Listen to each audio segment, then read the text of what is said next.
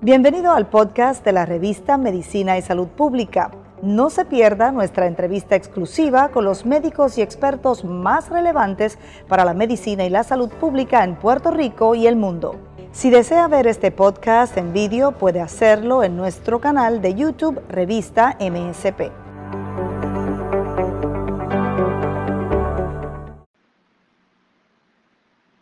Hola, hola, hola, bienvenidos a una nueva edición de la revista de Medicina y Salud Pública. Soy Gisette Arellano, les acompaño una vez más.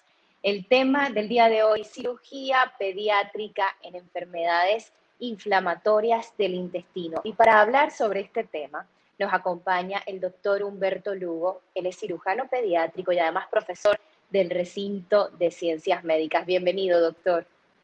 Muchas gracias por la invitación, señorita Arellano, y un saludo cordial a todos los que nos sintonizan esta tarde.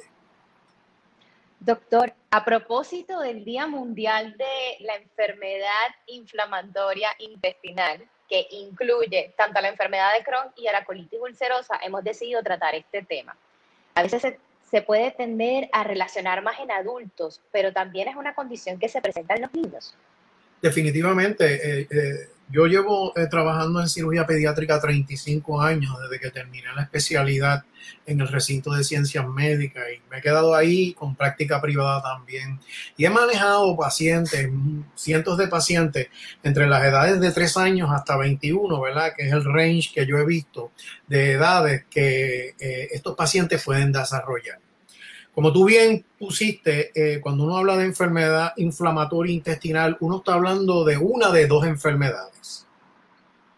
La más, la más difícil de manejar es Crohn's, porque Crohn's, ¿verdad? Y ese es el nombre que se le dio a esa enfermedad de acuerdo a la persona que la descubrió. Es una enfermedad inflamatoria del intestino que afecta principalmente el intestino delgado, pero también puede afectar el intestino grueso del paciente. Afecta las cuatro capas del intestino donde Crohn's ocurra, ¿verdad? ¿Qué pasa? Que al inflamarse, el paciente tiene problemas, problemas clínicos, ¿verdad? Este, problemas de diarrea, problemas de pérdida de peso, se afecta el crecimiento del niño, se atrasa la maduración, si la nena iba a empezar a tener cenito a los nuevos 10 años, puede ser que empiece un poquito más tarde por el proceso inflamatorio crónico de esta enfermedad. Esta enfermedad puede también afectar Crohn's, y estoy hablando de Crohn's, el área del recto, creando fístulas, fisuras, estrecheces, haciendo la vida del niño horrible cada vez que va a defecar ok, este, le produce mucho dolor al defecal, mucho dolor este, abdominal. ¿Cómo nosotros diagnosticamos Crohn's? Pues mira, nosotros diagnosticamos Crohn haciendo endoscopía, haciendo biopsia y haciendo estudios de imágenes como CT con contraste por boca y resonancia magnética. Esos son eh, en general este, la manera de diagnosticarlo.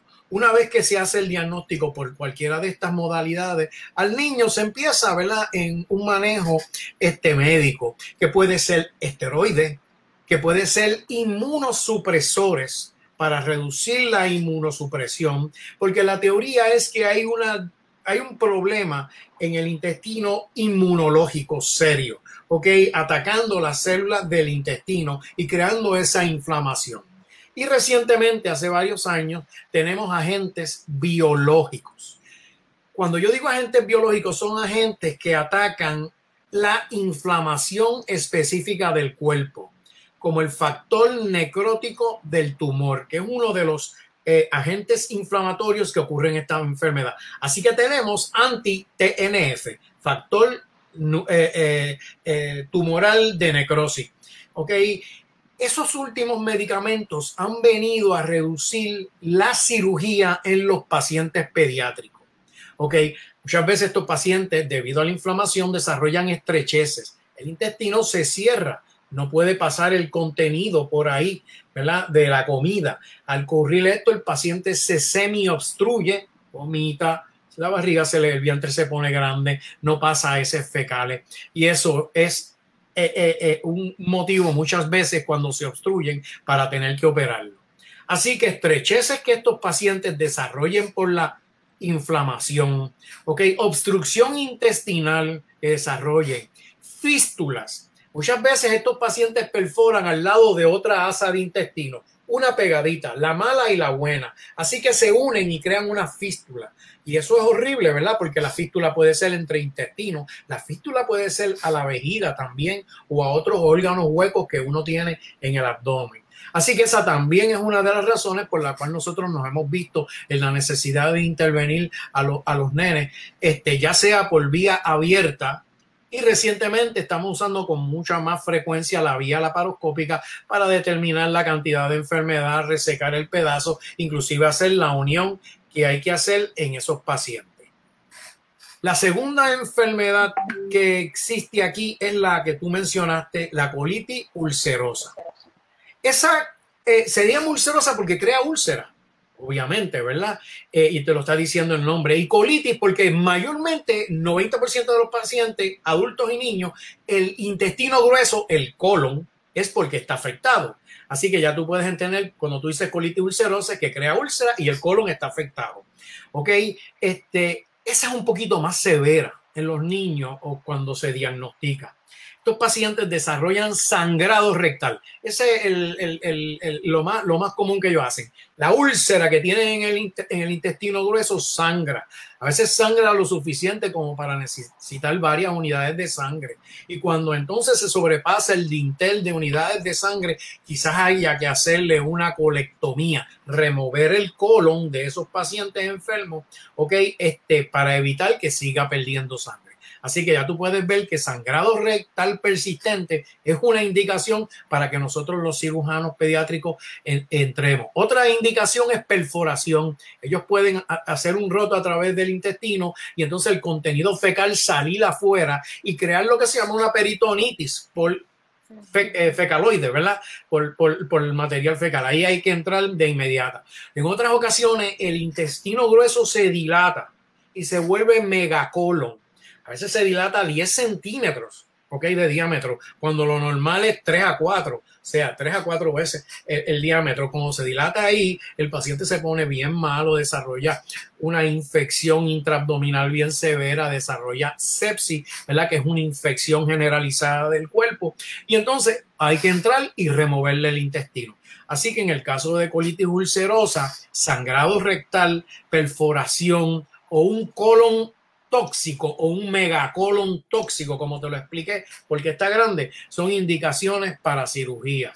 Y ahí el problema es que en vez de uno remover el pedacito pequeño que remueve en la enfermedad inflamatoria de Crohn, aquí uno remueve casi siempre todo el intestino grueso y termina poniendo una unión del intestino delgado al pedacito abajo de intestino grueso. Te podrás imaginar las diarreas que le va a dar a ese paciente en lo que puede tener un control y el intestino recobra y puede aceptar esa carga de, eh, líquido este, que va a salir por el, por el ano.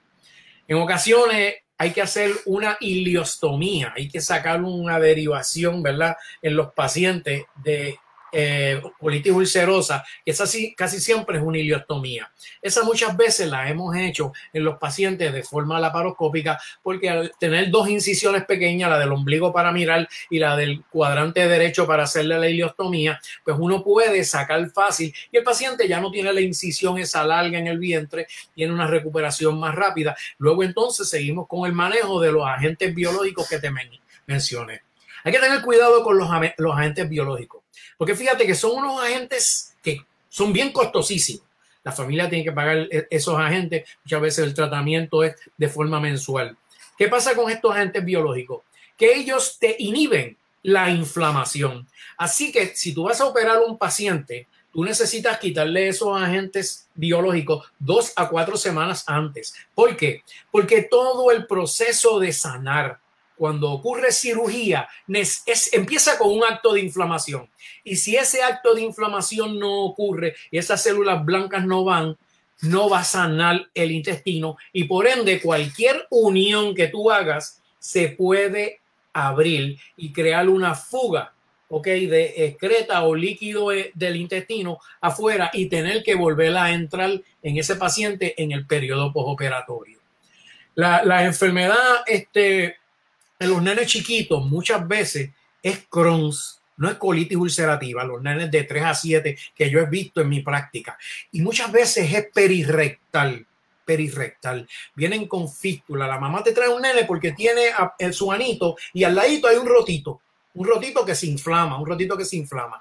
Y es una fístula, ¿ok? Una comunicación entre el intestino adentro y el rotito ese que está al ladito del ano y uno abre eso y manda un pedacito de tejido y ahí se puede ver lo que se llaman granulomas. Esos granulomas son diagnósticos de Crohn. Por eso es esencial que en toda fístula en ano que se opere se envíe un pedacito de tejido para ver que el nene no tenga Crohn's. Y hemos visto muchos nenes de 4, 5, 6 o 7 años debutando con Crohn's anal, ¿ok? Que es una enfermedad bastante, bastante mala en esos pacientes.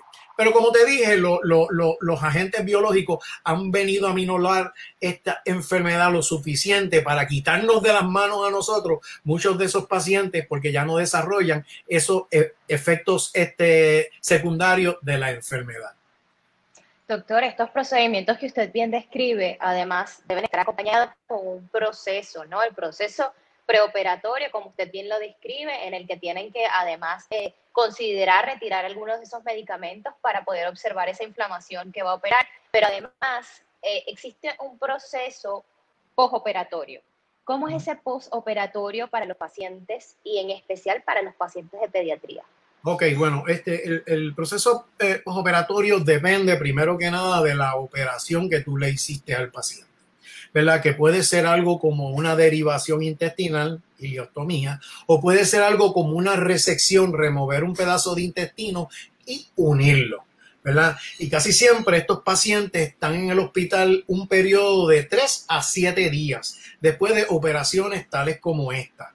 La razón es que tú esperas que el intestino empiece a trabajar y el intestino le toma. Primero tiene que sanar la unión, primero tiene que bajar el edema de la ostomía que tiene el paciente, tiene que pasar gas, tiene que pasar excreta por esa ostomía, tiene que pasar gas, tiene que pasar excreta por el ano, en el caso de los que tú unes, ¿verdad? El intestino, no de los que tú derivas.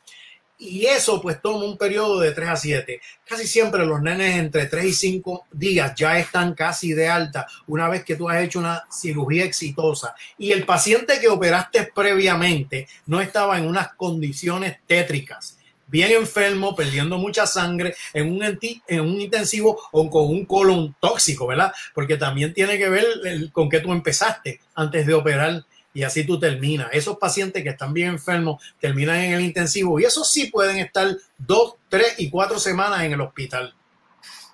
Doctor, es más común en, en que en niños o en niñas que se presente es igual, es igual, eh, eh, mis arellanos, es igual, la incidencia es más o menos igual. Esta enfermedad se ve más común en judíos, ok, del área Jerusalén, judíos que migraron a Europa, luego migraron a, a, América. Así que si tú ves hijos de judíos con problemas, esos tienen. Algunos tienen una carga genética bastante. Si tú tienes un hijo con tú tienes, tú tienes Crohn's, es muy probable que tú, con los factores de riesgo asociados, puedas tener el hijo con Crohn's. Así que Crohn's tiene un efecto genético familiar. Como te dije, e, es, la, razón por la cual ocurre Crohn's, la razón por la cual este, ocurre colitis ulcerativa es especulante. O sea, no tenemos como una base así súper científica. Sabemos que es una inflamación bien severa, sabemos que es una inflamación que persiste. Para darte un ejemplo, en Crohn's, a veces yo le saco un pedazo de una pieza de intestino, ¿verdad? Delgado al paciente, 8 o 10 centímetros, que eso no le hace nada cuando el total de intestino que debe tener es 600 centímetros, ¿verdad? 8 a 10 centímetros no es nada. Y ese paciente está bien por 10 años sin necesitar nada. Y de momento la enfermedad florece y entonces no sabemos por qué esa enfermedad florece 10 años después. Así que estos pacientes necesitan un, un seguimiento. Y cuando esos pacientes dejan de ser nenes, 21, 22, 23 años, ¿verdad? Casi siempre se necesita una transición para que pasen a un cirujano general, ¿ok? Que tenga una vasta experiencia, una buena experiencia con Crohn's, a un grupo de gastroenterólogos también. Eh, que conste que el 80% de estos pacientes los manejan los gastroenterólogos pediátricos de Puerto Rico, los cuales son excelentes médicos en nuestra institución. Doctor, en cuanto a los cuidados que tiene este niño, ¿cómo cambia la calidad de vida del paciente una vez que pasa por una cirugía? Seguro, la, dieta hay que, hay que modificarla de acuerdo a las recomendaciones del gastroenterólogo. El gastroenterólogo lo sigue luego de la cirugía por los síntomas, porque muchas veces podrían desarrollar en la área de la unión recurrencia de la enfermedad, re, que se cierre de nuevo eso y entonces síntomas de obstrucción. Así que entre el gastroenterólogo pediátrico y los cirujanos pediátricos seguimos estos pacientes la, la primera vez más o menos con un protocolo como el siguiente. Cada tres meses el primer año y una vez por año cada año hasta 10 o 15 años lo que nos toque hasta que el paciente ya haya perdido su identidad como pediátrico y se haya convertido en un adulto. ¿Cuáles son algunos indicativos, algunos síntomas, algunas banderas rojas que los padres tienen que tener en consideración al momento de que su hijo exprese, ¿verdad? Que no se siente del todo bien, que, puede tener alguna inflamación. ¿Cuándo es el momento adecuado y no dejar pasar esas banderas rojas, esos indicativos claros que los niños tienden a expresar y no considerarlos como algo común o pasajero?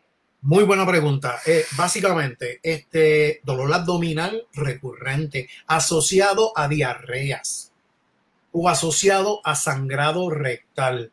Ok, esos son como unas premoniciones que si usted no atiende eso, eso ya necesita visitar su pediatra y su pediatra consecuentemente probablemente lo envíe al gastroenterólogo para que el gastroenterólogo pediátrico le haga la susodicha endoscopía, sus biopsias, estudios de imágenes. Acuérdense que en la escala de evaluación nosotros los cirujanos pediátricos no somos los que iniciamos el manejo de estos pacientes del pediatra al gastroenterólogo pediátrico, del gastroenterólogo pediátrico al cirujano pediátrico, de ser así necesario de acuerdo a sus síntomas. Así que a la salud hay que atenderla y no hay que dejarla a un lado. En este caso, cuando hablamos de pandemia, ¿cómo ha sido el cuidado de estos pacientes, doctor, pues, durante la pandemia? Eh, eh, parco, la palabra es parco. Ok, al no tener el acceso a los hospitales. Al estar encerrado, las enfermedades se han recrudecido, se han crudecido. La apendicitis se ha recrudecido, los tumores en niños se han recrudecido, llegan un poquito más tarde, la enfermedad, o sea, perdimos, eh, al, estar encerrado, al tener esa pobre opción de poder abrir electivamente nuestras oficinas e ir atendiendo poco a estos pacientes, todas esas enfermedades que tienen un pulso crónico se cronicinaron más todavía, los pacientes llegaron en peores condiciones a la sala de emergencia. Así que mis amigos los gastros tienen que estar haciendo de tripas corazones, manejando estos nenes debido a esta pandemia. Ahora, afortunadamente, gracias a la vacuna, tenemos más apertura, tenemos más personas yendo al hospital a atenderse de lo que se tiene que atender, a diferencia de hace un año atrás, como tú bien recuerdas, que no podíamos llegar al hospital o teníamos miedo más bien de llegar al hospital porque nos íbamos a contagiar. La información es poder y se convierte en valiosa, además, cuando se relaciona a la salud. Y eso ha comprobado, doctor. Sin embargo, para aquellas personas que aún piensan que esto puede ser esporádico, que no conocen ningún caso cercano, ¿qué reflejan nuestras estadísticas actualmente y en especial en Puerto Rico?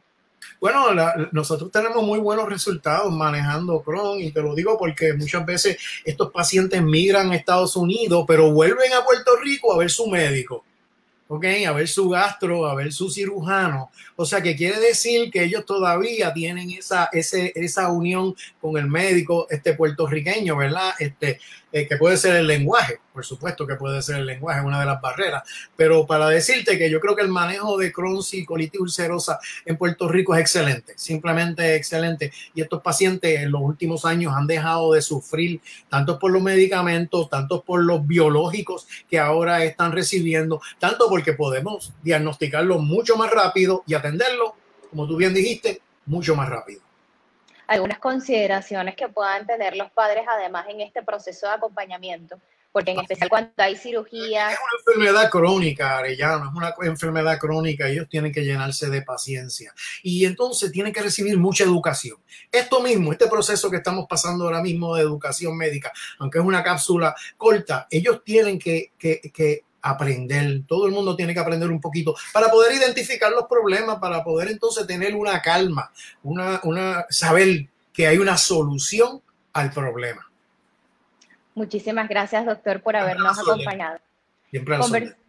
conversamos con el doctor Humberto Lugo, el cirujano pediátrico, profesor del recinto de ciencias médicas. El tema del día de hoy, cirugía pediátrica en enfermedades inflamatorias del intestino. Yo lo invito a que usted siga conectado con la revista de Medicina y Salud Pública. Visite www.msprevista.com y síganos en Instagram como arroba revista MSP. Soy Giseta Arellano y será hasta una nueva oportunidad.